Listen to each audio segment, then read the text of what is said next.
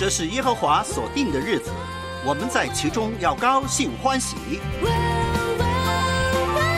每早晨都是新的，你的诚实极其广大。每一天都是新的开始，都有神丰富的恩典。张开双手，高山低谷，得胜，软弱，喜乐，恐惧，忧愁，平安。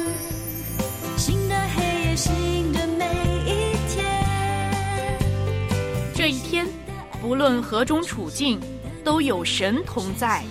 来吧，让我们一起献上今天。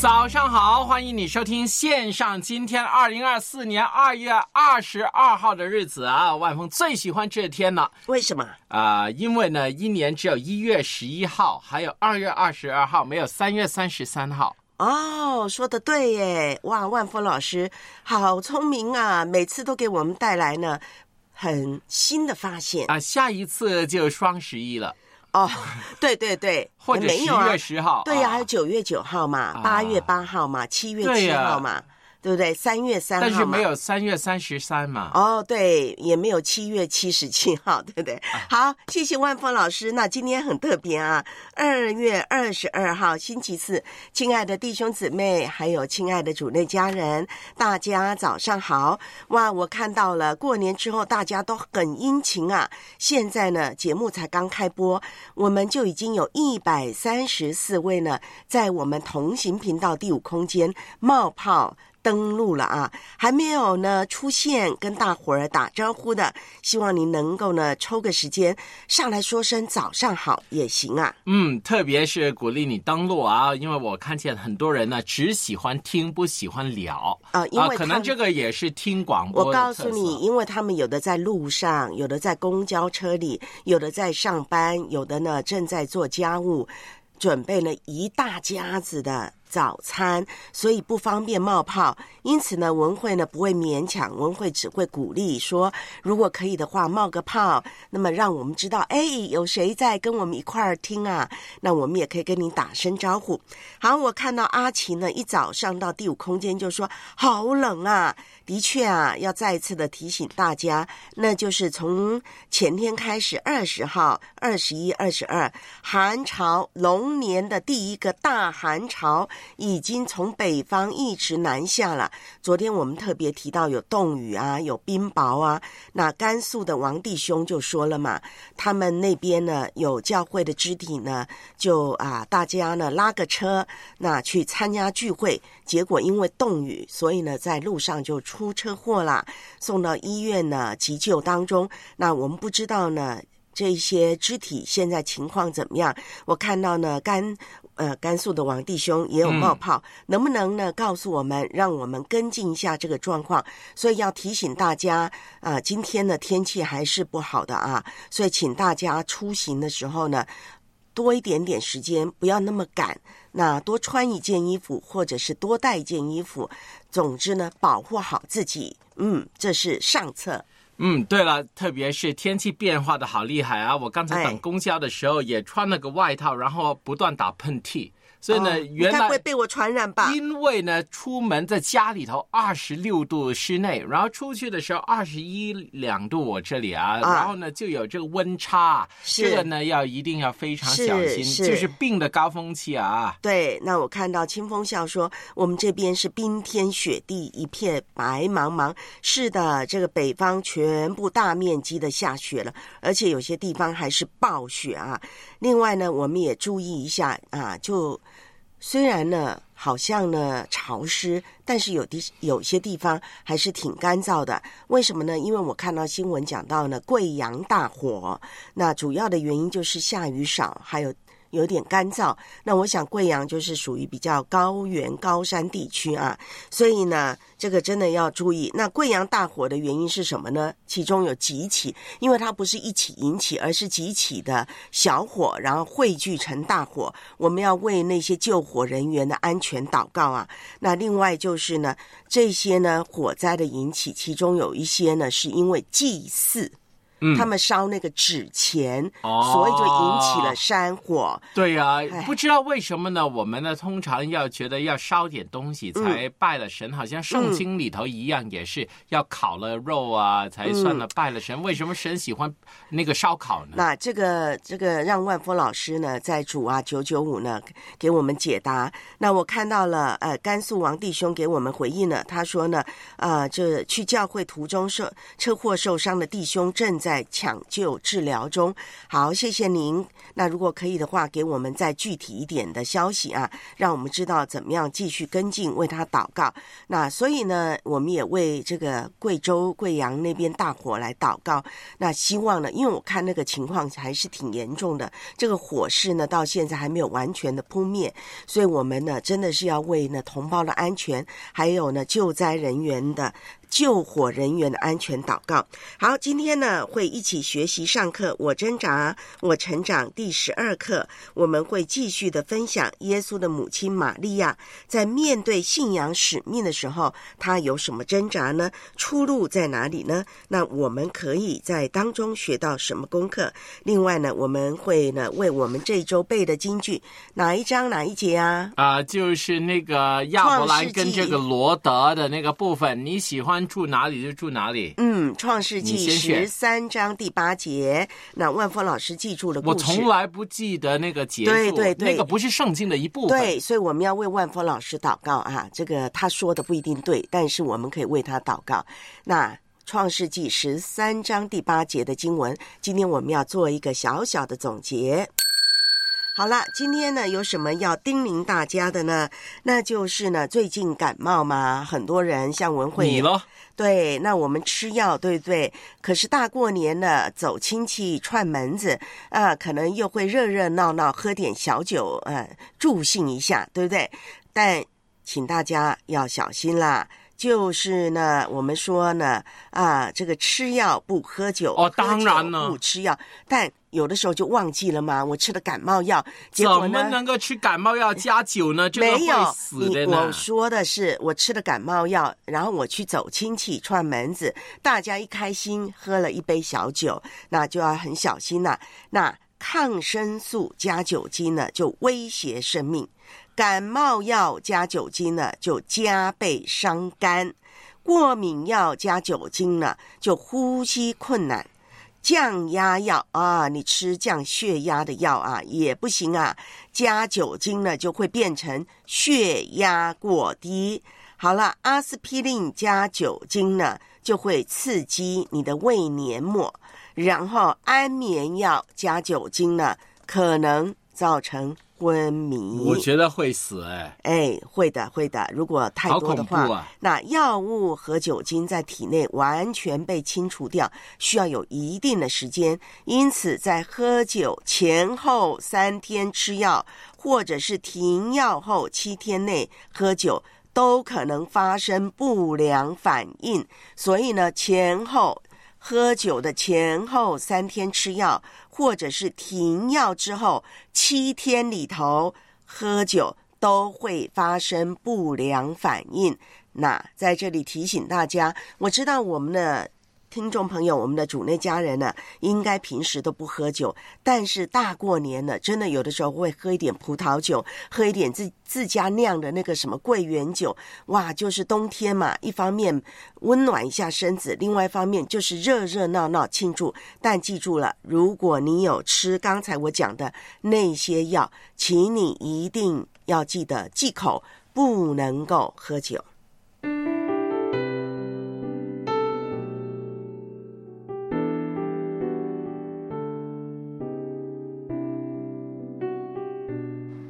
主是滋养生命的泉源。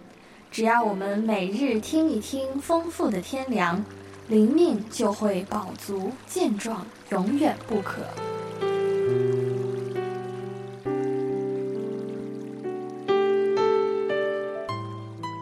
用耳朵揭开的海天日历声音版。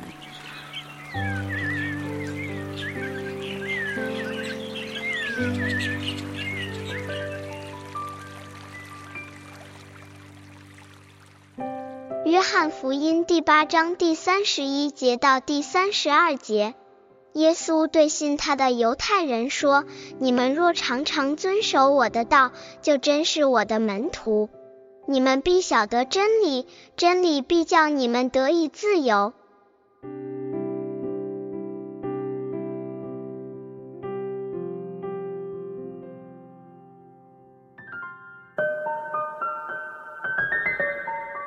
使徒保罗说：“我觉得在肢体中另有一个律，和我心中的律交战，将我掳去。”人们都有一些根深蒂固的坏习惯，不知不觉间，这习惯就会左右他们的行动。这并不是出于他们的本意，而是被坏习惯辖制着，而无法挣脱。唯有靠赖基督，才能脱离这取死的身体。我们必须追随耶稣，学习行事为人的正当道理，做个真正自由的人。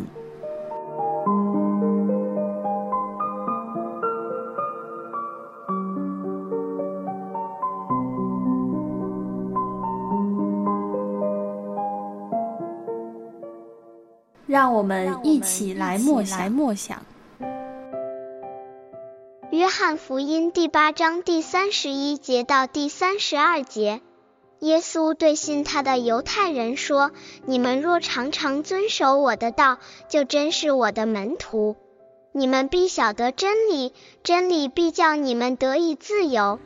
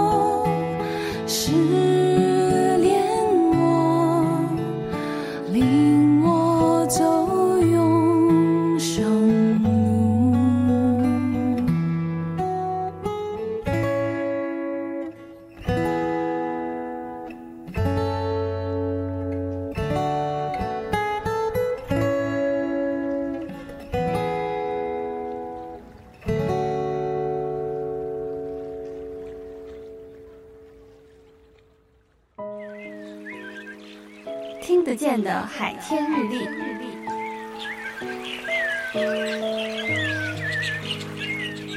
感谢海天书楼授权使用二零二四年海天日历。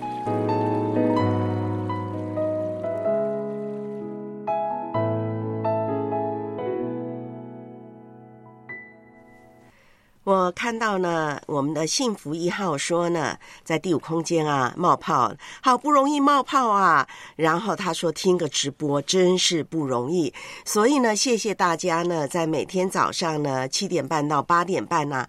哎，听我们的直播，而且还呢，勇于冒泡，在第五空间冒泡。我知道每一个名字对我们来讲很熟悉，而且都很宝贵。那在这里欢迎新朋友叶子，他应该是老朋友，因为他曾经参加过我们的一个什么广播梦工厂。广播梦工厂文慧老师就不知道，这个礼拜五才开始上课，这是。二点零，这个礼拜五呢，李诺老师呢就会有这个 Zoom 的那个网上的课程，叫你在家录音。哇！那从今天开始呢，我们也有一个广播梦工厂的一个复活节的那个功课，就鼓励大家呢可以自己在家里头播音，就有些稿呢你可以念，念完以后呢，如果优秀的，我们可能会替你制作。请问一下，那怎么报名呢？啊，去我们的良友电台的网站七二九 l y 一点 n e t。好，那在这里呢，大家都听到了啊，所以欢迎叶子冒泡，还有呢，欢迎昨天出现、今天也出现的徐姐，还有曾兆明，还有清风笑，还有轻轻听，还有呢，还有谁呢？最美的祝福，感恩有你，还有我们的小班长圈位子，还有大树，每天呢风雨不断啊，呃。不管任何时间，大过年的也一定冒泡给我们送上鸡汤。呃，他说今天是农历正月十三，那么做有用的事，说勇敢的话，想美好的事，睡安稳的觉，把时间用在变好和进步上。前方虽拥堵，但你仍在最佳路线上。早安，对的。我们是在耶稣的这条路线上，所以不要怕前方拥堵。哎，还有很久呢，没有在这个时间点呢出现的斗弟兄，早上好，早上好。好像今天的经文所说啊，我们经常守耶稣基督的道，就是他的门徒，我们也必晓得真理，真理也必叫我们得以自由啊。像你刚才说的那个内容一样。嗯，是。哎，值班电工马上说，还有我啊，值班电工，早上好。好，我们也收到各位的代导事项了。我觉得他应该开个新的名字，叫值班听众。哎，值班听众可太多人想要用这个名字了，我们太多值班听众了啊！还有二丫。哦，二丫，欢迎你！还有赵弟兄，哎，赵弟兄应该也是比较少出现的啊。还有青青，还有呢，还有谁？好，待会再点，因为要说啊，齐安，还有甘肃王弟兄，还有西福月，还有阿琴，哎，你们的代导事项我们都收到了。另外呢，呃，这个大家也提供了一些消息啊。譬如说，我们曾经带导的谁呢？应该是真妹的婆婆，对不对？动手术，哎，昨天动手术顺利了。另外呢，就是齐安的外甥女琪琪，我们曾经为她插班来祷告，也顺利插班了。还有还有谁？我们为你祷告，你说呢？哎，已经呢有进一步的消息，欢迎呢随时报告给我们知道哦。好，现在呢是早上的七点四十八分，您正在收听的是二月二十二号直播当中的线上今天良友电台制作的节目。接下来呢，我们要一起上课，请您把你的小本本拿出来。啊，我们要一起呢来上。我挣扎，我成长。面对信仰使命的挣扎，我们如何在主里找到出路呢？栽种、发芽、破土、成长、浇灌、修剪、开花、结果，生命的历程，一步一步。自从那一天起，我遇见了你，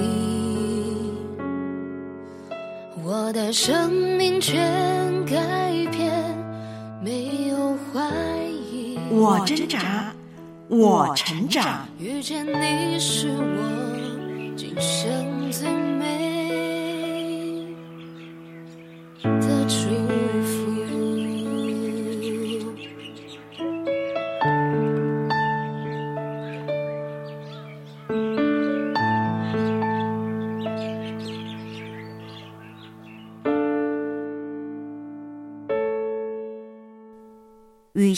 使命的挣扎。在我们的生命之中，往往会发生一些不受我们控制的事情。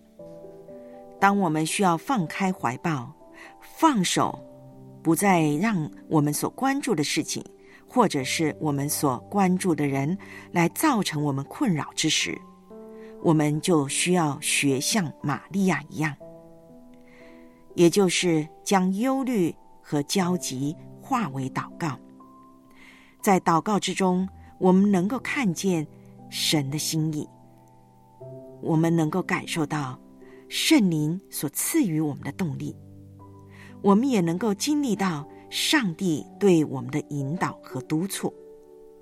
希望我们能够过渡到更高层次的使命。有的时候，我们会像耶稣的母亲玛利亚一样，接受了神的召命。成为圣婴的母亲，在耶稣幼年时代培育他、保护他。但是，当耶稣慢慢的成熟长大之时，玛利亚她必须发现自己的信仰使命开始不一样了，已经转化了。同样的，我们的角色在神的引导当中也是如此，会产生变化。各种的关系，各种的期望，也会因此而改变。所以我们在内心挣扎当中，应当效法玛利亚，学习如何放开旧日的习惯，就如同保罗所说的，心意更新而变化，去查验何为神善良可喜悦的旨意。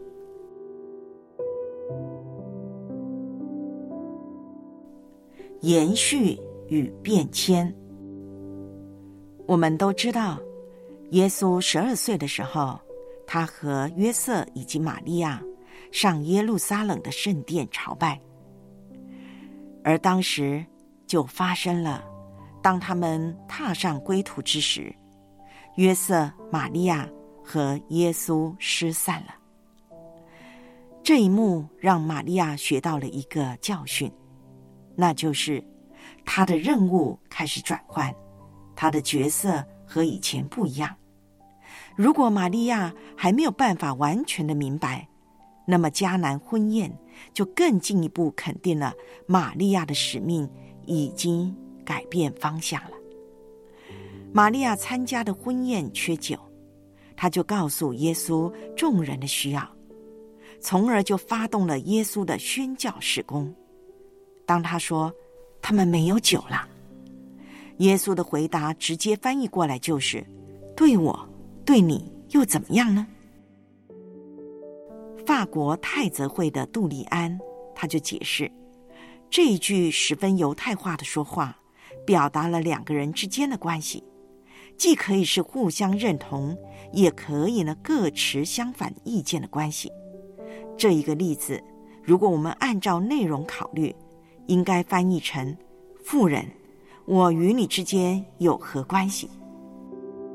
耶稣这样说，是指出了当时大概四十五岁的玛利亚要做好准备，来适应逐渐向新的向度发展的使命，让自己的眼界开拓的更加宽阔。信仰使命是不会停滞不前、墨守成规的，使命是会增长成熟。可能会取决于新的方法或者是表达模式。在玛利亚的生命中呈现的新角色，就是基督称她为妇人，而不是母亲。他以这个新的称呼来纪念创世纪里女性的典型。基督呼唤玛利亚作为人类的新夏娃，她的责任已经超越了只照顾一个年幼的基督。而变成了新创造、新选民的教会象征以及模范。在基督宣教的三年之内，玛利亚都曾陪伴耶稣基督，从迦南到加百农的加利利海边，都能够找到他的脚踪。他觉得自己和耶稣的关系渐渐转向新成立的基督群体的关系，成为了他们的榜样，关顾。以及带导者。耶稣在他的教导当中说：“玛利亚能够感动我们聆听上帝真道，并且坐言起行。”我们可以参考马太福音十二章四十六到五十节，路加福音十一章二十七节、二十八节。这也就是说，玛利亚是门徒身份的典范，而基督更告诉我们：每当我们成全上帝旨意的时候，我们其实也就像他的母亲玛利亚一样。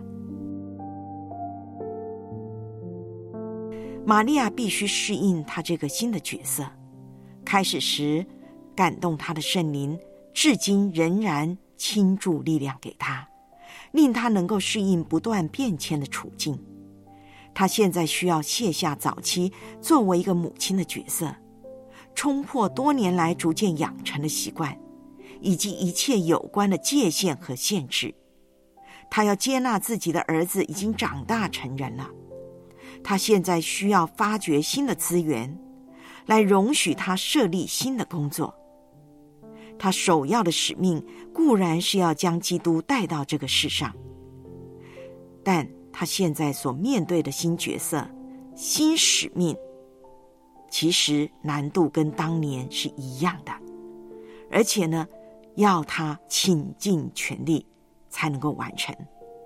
这是一个十分痛苦的过渡时期。玛利亚要舍弃过去在拿撒勒的居所所寻得的那种安全感，踏上了一位朝圣者的旅程。他必须容许自己花一点时间哀悼将要舍弃的过去，这是处理自己失落的熟悉事情之时必须经过的处理过程，是不能够草率的弃诸不顾。但是与此同时，玛利亚也昂然的向将来迈出了第一步。就正如一位圣经学者所指出，有两种经验死亡或分离的方法，我们可以任选其一。我们可以将事情看为终极性的死亡，这种死亡意味着生命和一切可能性的完结，带着悲剧性的终结。但我们也可以选择将分离看为一种。愉悦的死亡，也就是当我们完结了这一种生活模式之时，我们也打开了一种新颖的，可能是更丰盛的生命形式。基督呼唤玛利亚承担这种新的侍奉模式，令玛利亚在自己的内心找寻到更深沉的、更潜在的恩赐。在加拿。耶稣曾经向母亲指出了自己的时候这个重要性，提到了圣子受难、遭人遗弃的时刻。就在这一个受苦与荣耀交接的时刻，玛利亚受托在上帝选民之中的施工，开展了新的一个阶段。钉在十字架上的耶稣，再一次的称呼他为妇人。并且向象征教会的那一位他所爱的门徒说：“看，你的母亲。”玛利亚再一次是一位母亲，她所要养育和支持的，不再是年幼的基督，而是基督的身体，地上的教会。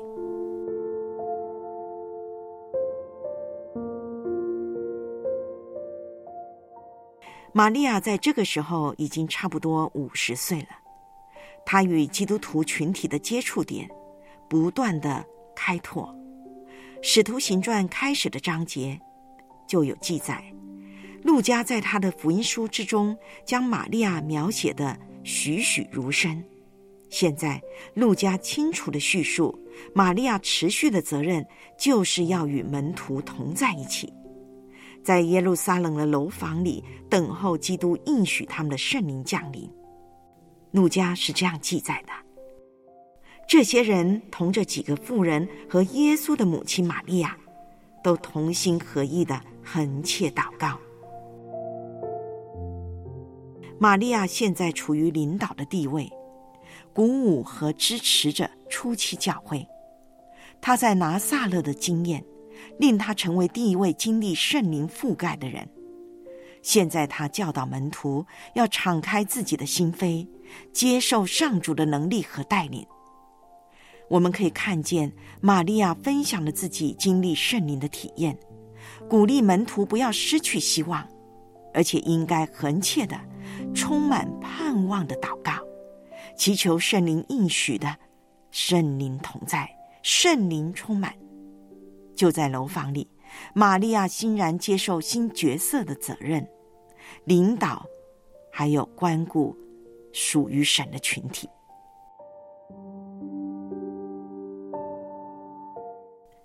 在玛利亚的事迹当中，我们可以看见上帝是如何不断的带领我们寻找新的方向。玛利亚教导我们要不断的警醒，在变迁的环境之中，不断的回应上帝的呼召。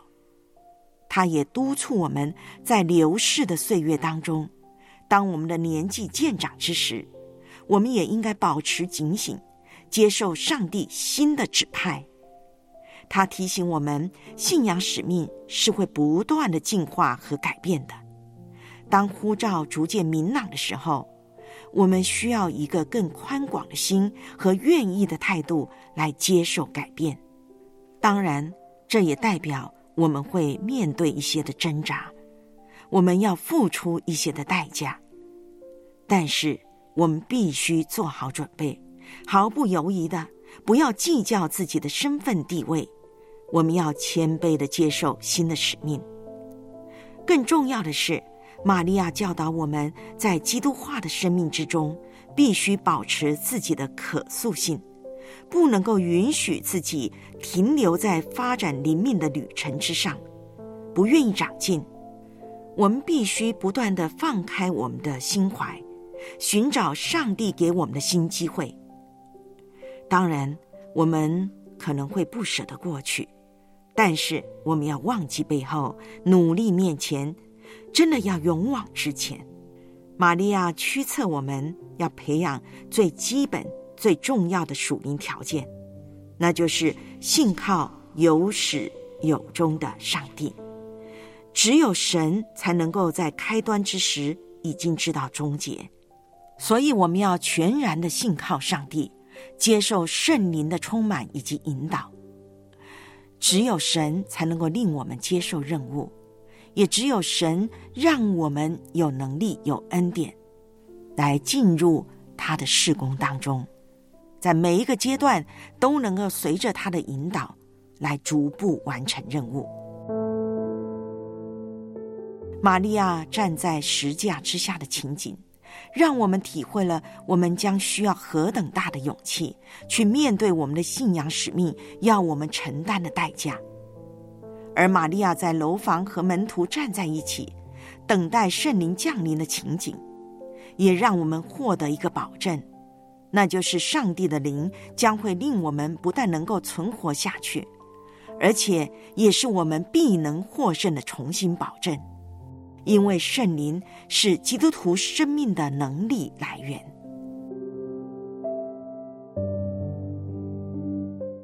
早期教父贵格利，他督促我们要脱离所有一成不变、预知一切的生活模式，要跳出那不断重复的踏旋器，不要在原地踏步。贵格利鼓励我们在基督之内发掘自己的潜质。他这样说：“让我们改变，让我们改变吧，自荣耀进入荣耀，不断进步，直到完全。”贵格利认为，灵命的路途上每一个阶段都是一个开端，并非是一个终结。我们永远都不能说自己已经达到终点。就正如希伯来书所指出的，让我们放下各样的重担。脱去容易缠累我们的罪，存心忍耐，奔那摆在我们前头的路程，仰望为我们信心创始成终的耶稣。在贵格利眼中，最大的罪就是自满，只愿停留在胜利里。贵格利他在阅读雅歌时，体会到上帝，也就是新郎。和基督徒，也就是新娘，两者之间的关系。贵格利说：“新郎是充满活力的。听啊，是我良人的声音。看呐，他窜山越岭而来。我的良人好像羚羊，或像小鹿。而当新娘躺卧在长椅上舒展之时，新郎送给新娘的信息是：我良人对我说：‘我的佳偶，我的美人，起来，与我同去。’”桂格利提醒我们，不能够允许自己太过于满足自己的属灵状况，我们也不能够靠着过去的得着而沾沾自喜。上帝不断的呼唤我们进展到新的阶段，每当我们抵达目的地时，那就是我们继续发展的跳板。我们必须不断的进步。这么一来，我们就需要坚强的意志以及稳定的决心。我们需要培养对灵命不断长进的渴慕以及欲望，而这需要圣灵的帮助所赐予的能力。贵格利将圣灵想象为一只鸽子，不但是为我们的生命沉思盘算，也会赐给我们翅膀，让我们振翅高飞。但是不会在山峰上久留，因为我们必须继续翱翔。贵格利鼓励我们与圣灵紧密的合作，不断的成长，也就是持续的挣扎、成长、挣扎、挣扎、成长。但贵格利向我们保证，我们能够不断接受圣灵的培育和基督的力量，我们就能够轻易的承担起上帝所赋予我们的使命，进入每一个新的阶段。一切的挣扎也会显得轻省。因为上帝会体恤我们的热情，会体恤我们的辛劳，而亲自帮助我们。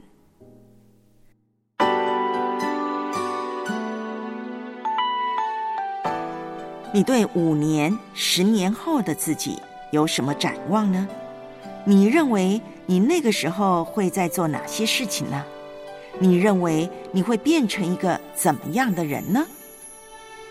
绿草茵茵，河岸安宁，羊群游走山林。两鬓如霜，别离家园，故土难舍弃。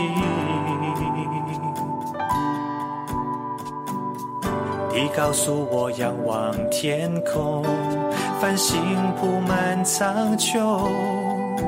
时代里月如虹，指日可待中。如同云彩围绕我，放下心中各样的哀愁。我已义无挂虑，不愿再回首。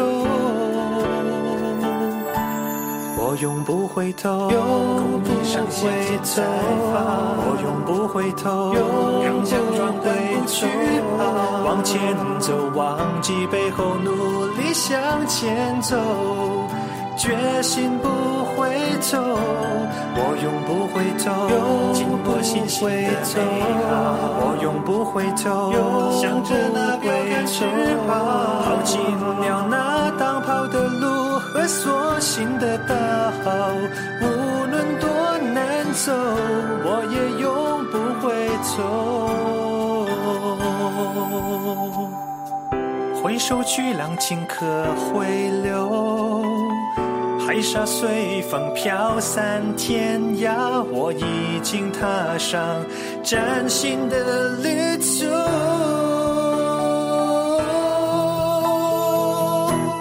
我永不回头，公益上心间再发，我永不回头，刚强壮胆不惧怕，往前走，忘记背后，努力向前走，决心不回头，我永不回头，经过心碎后，我永不回头，向着那标杆直跑，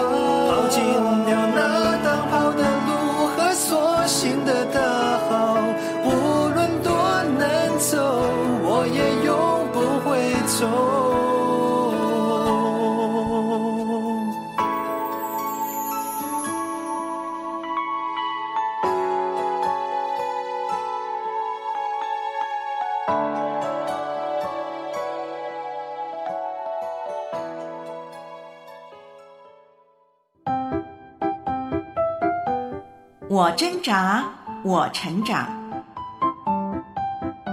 作者：安德鲁·梅斯，翻译：李丽诗，播音：文慧。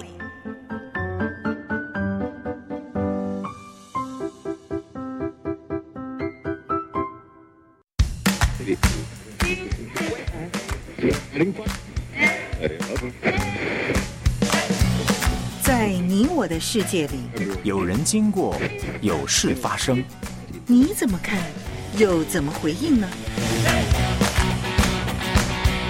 就在今天。是的，就在今天，我们一起来领受经历神的恩典。那二零二四年二月二十二号星期四，现在时间早上的八点十分，正在为您播出的是直播当中的清晨节目线上。今天七点半到八点半，这是良友电台制作的节目，两位良友电台的童工在这里跟您共度这一小时。我是文慧，哎，我是万峰，早上好啊。那刚才呢，我们听过玛利亚的挣扎啊，嗯那特别呢，就说到他在早期教会里头的参与。嗯那王冰一弟兄呢，就在当中呢听过以后，他说：“哎，玛利亚在早期教会真的有这样的参与吗？有领导教会吗？”嗯那我就鼓励你可以看看《使徒行传》呢一章十四节呢，他们呢特别强调这几个人就是使徒呢，跟几个妇人，包括耶稣的母亲玛利亚，跟耶稣的兄弟呢，都是同心合意的横切祷告，所以肯定呢，就是圣灵降临的那一天呢，嗯玛利亚是在的。对，而且我相信呢，基于人情世故啊，那么早期教会，特别是基督徒们呢，应该是对耶稣的啊这个肉身上的家人呐、特别是他的母亲玛利亚呢，是非常的尊重的。好，那么我挣扎，我成长，每一次的挣扎呢，都会举一位圣经人物啊作为一个例子，然后呢，也会说一说呢教会历史上啊一些呢著名的人物，他们在面对这些挣扎的时候，那他们又是如何行的呢？那这个课程呢，我再一次的说呢，都是比较深的。可是呢，我相信跟我们的生命是息息相关的。为什么？因为这些挣扎也是我们的挣扎，所以呢，欢迎大家可以重温。那之后呢，我们会摆在我们电台网站的资源库。我也知道呢，已经有听众呢为我们这个栏目呢这个课程呢做了讲义，到时候整理出来也会摆上去的。好了，那。这个我们说到有各样的挣扎，我不知道呢。当大家呢在不安的时候啊，啊，面对一些压力、一些挣扎，哎呀，有一点忐忑不安的时候，你会不会有一些不自觉的小动作呢？呃，例如有的人就会抖腿，啊，你差不多，我看见你的时间都在抖腿。对呀、你难道我每次都很紧张，难道对着你，是吗？这种紧张就是油吗然而生。大家相信万峰老师很紧张吗？对呀、我觉得可能你是神经性的问题啊，因为抖腿有的时候跟神经有问题。我知道，我就是神经病。不是啦。好，有些人呢可能就会摸摸鼻子，有些人呢会不断的眨眼睛，有些人呢可能就会呢怎么说呢？哎，就是这个扭手指啊。我们看到那些那个手指好像麻花一样的卷在一块儿，这边扭手指啊。那您呢？当您有压力、有挣扎、心中很不安的时候，你会有哪些不自觉的动作呢？那这个最近呢，有一篇报告就跟我们说呢，不自觉的摸脸其实是不安，身体在安抚自己。所以，当你呢不自觉的一些小动作的时候，你要记住，那其实一方面显露你的心情，另外一方面其实呢，你的身体在做自我安抚的工作。那这个有些人你就发现，哎，他常常的不自觉的，呃，摸他的下巴啦，或者是哎抓抓他的头发啦，碰碰他的鼻子啦，这些小动作好像没有意义，对不对？其实呢，有心理学上的动机。那这个科学家就认为呢，频繁的摸脸是一种自我的安慰，这种重复性的行为能够让人感到心里踏实、舒适、愉悦。而当我们遭受到轻微的压力的时候呢，我们需要得到快速的缓解。这个时候呢，哎，我们需要刺激我们的神经末梢来达到自我舒缓。那因为我们的脸部有很多的神经，又非常的敏感，又靠近我们的大脑，哎，所以当我们触摸我们脸部的时候，这个触摸的信号就能够迅速的到达我们的大脑，然后告诉我们的神经稳定下来，没关系的，没关系的，没关系的，所以能够呢、哦自我安慰。所以呢，摸脸能够帮助我们的大脑平静下来的。这个真的不错啊，好像按了自己的脸那样。嗯哦，我现在在摸，挺不错，挺不错。对，哎，摸好像按摩了那个脸，对或者是绷紧的你的。你的手很温暖的时候呢，就可以让你的脸温暖；你的手很冰的时候，又可以让你的脸呢刺激一下，嗯，醒神一下啊。那其实就是讲到这些不自觉的动作，特别如果你发现一个人呢，哎，频频的做这些小动作或者摸脸呢，那你就要看。你就要小心了，你就要注意到了，他可能在不安，他可能在压力挣扎当中。所以呢，想想上帝创造真奇妙，对不对？它可以让我们的身体呢自我缓解呢。那有的时候，甚至我们都还不知道自己在一个不安的情绪。其实有不安的情绪很正常，但是问题是你要找出不安的源头，也要知道自己正在不安当中。对，所以当你有某一个动作的时候，嗯你就知道自己不安了。哎，例如万峰老师抖腿是吗？啊、你今天又学到一个新的了，叫对对对摸脸。对不对？按摩脸、摸头呢？哎，摸头、碰碰鼻子啊，那不安很正常。我们面对很多事情会有压力，但问题是，你知道你在不安吗？你也知道这个不安的源头是什么吗？而真正能够帮助我们啊。缓解到我们内心深处不安的，那就是耶稣基督，因为他说过嘛：“凡劳苦担重担的人都可以到他他那里，他可以为我们缓解我们内心深处我们自己都不知道的这些重担、这些不安。你们有没有听过成长减法？成长不是要加吗？为什么要减呢？因为有不同的东西阻碍我们成长，所以要减去。我知道了，有罪恶私欲、骄傲自我、虚假迷失、错误思想，都要挪走。就可以更轻松的向着标杆直跑，不断成长，更像基督。良友电台与你互勉。二零二四年主题：修理干净。我将你的话，我爱背京剧，深藏在我心。创世纪第十三章第八节，亚伯兰就对罗德说：“你我不可相争，你的牧人和我的牧人也不可相争，因为我们是骨肉。”天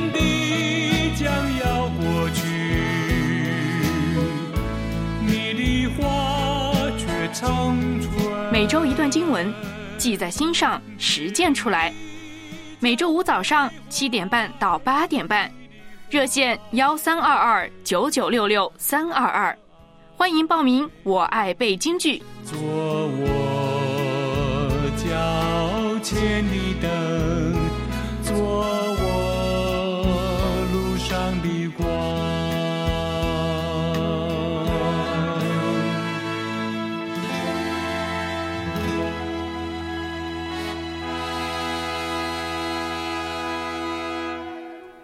在罗德和亚伯兰的冲突当中，他们做出了不同的选择，而最终呢，也带出了不同的结果。那我们知道呢，在农耕和畜牧的时代呢，滋润的土地呢是致富的天然资本。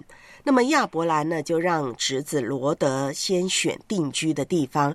罗德呢也没有客气啊，他选了约旦河的全平原。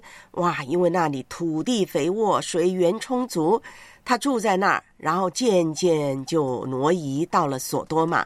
圣经告诉我们，哎，大家都知道，索多玛、俄摩拉罪恶滔天的两个城市，那连十个艺人都没有。所以呢，神把那里的城和平原都毁灭了，只剩下罗德跟他的妻子还有两个女儿。但是他的妻子后来变成一根岩柱，啊、岩柱，我见过他。哈，真的吗？对啊，我去死海旅游的时候，他说那根就是罗德的老婆了，你信不信？我不信不信由你。我不信。好，那两个女儿呢？很可惜，沾染了当地淫乱的风俗，所以主动的呢就跟罗德呢发生关系。那这是乱伦事件。那所以罗德最终呢，他所有的产业都守不住，他想选最丰富、最富沃的地方，结果最后他反而守不住。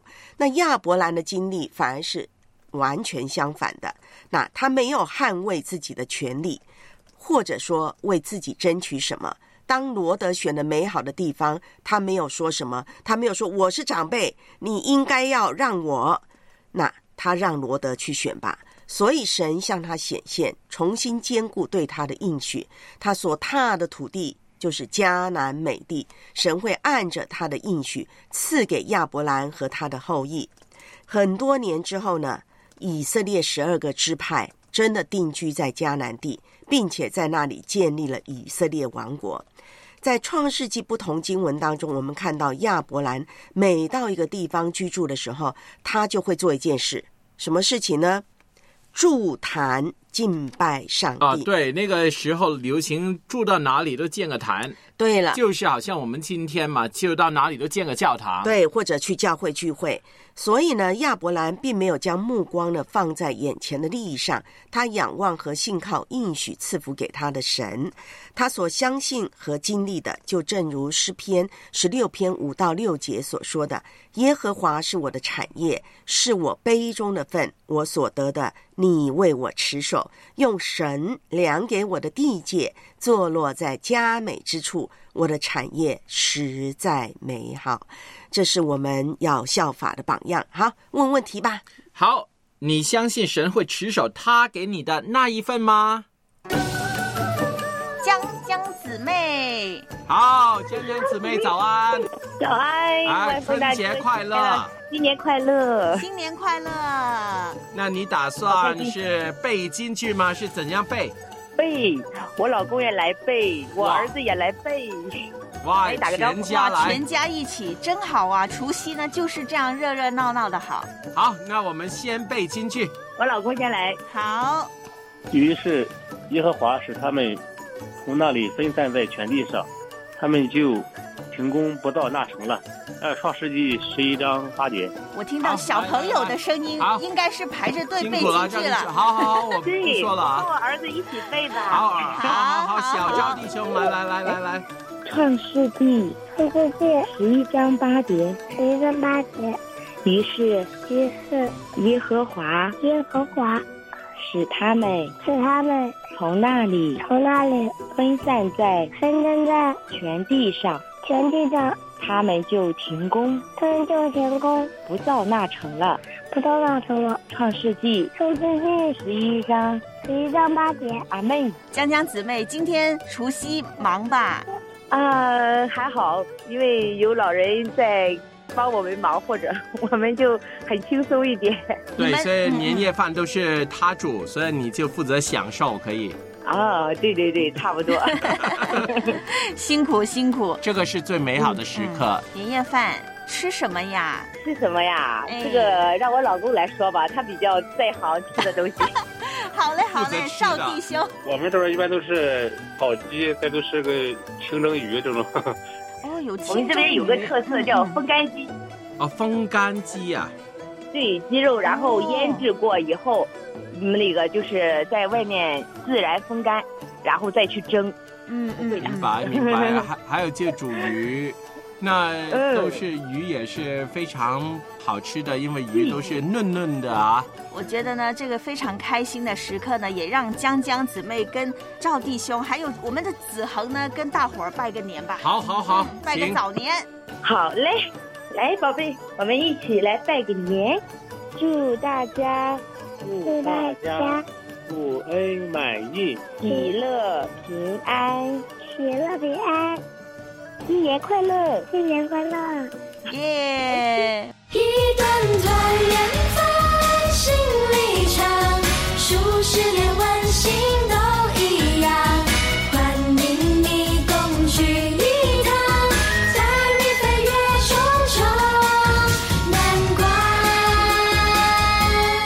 星期五早上七点半到八点半，热线幺三二二九九六六三二二，线上今天欢迎你来电，一起背京剧。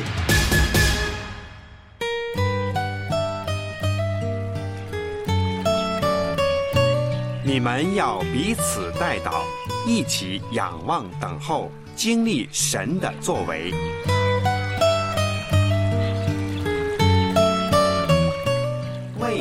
祷告。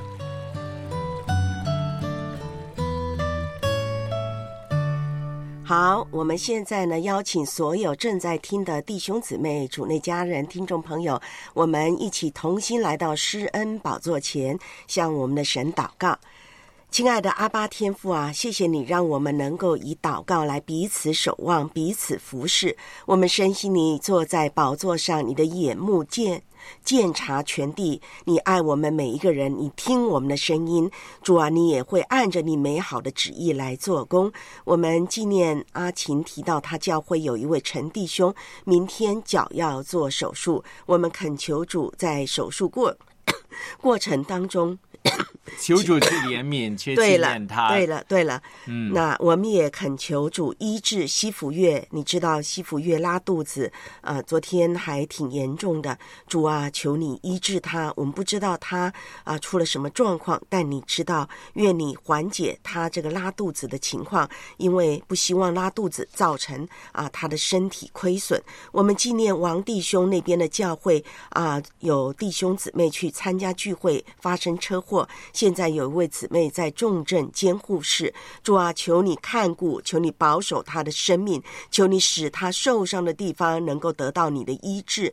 我们也恳求你保护其他在其他科室的弟兄姊妹，赐给他们平安，特别是从心灵里头有你的平安同在。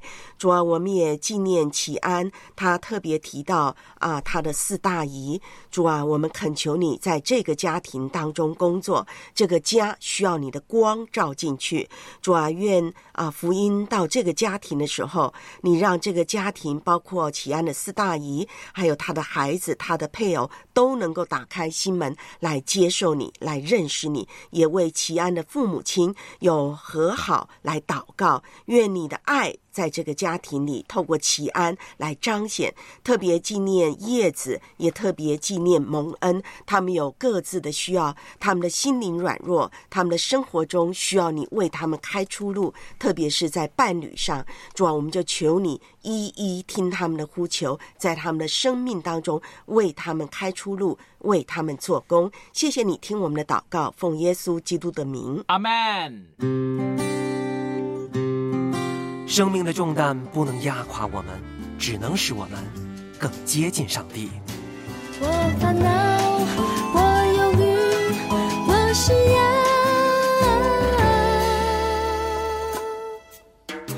一切你全都明了。献上今天，与你共勉，与你共勉。虽然生命有重担，但是呢，不能帮我们压垮，因为呢，我们的主耶稣跟我们一起承受这个担子。更不要忘记，耶稣说他的恩典是够我们用的。嗯，对，感谢神啊！记得明天呢打电话来幺三二二九九六六三二二，跟我们一起背京剧。相信神的恩典也够我们用，肯定能背出来的哈。哎，我看到了，齐安说四大倚仗多年前就离世了。那我们愿神呢，真的是祝福你的四大姨跟他的孩子们。好，谢谢你收听线上，今天我是晚风，我是文慧，拜拜。张开双手。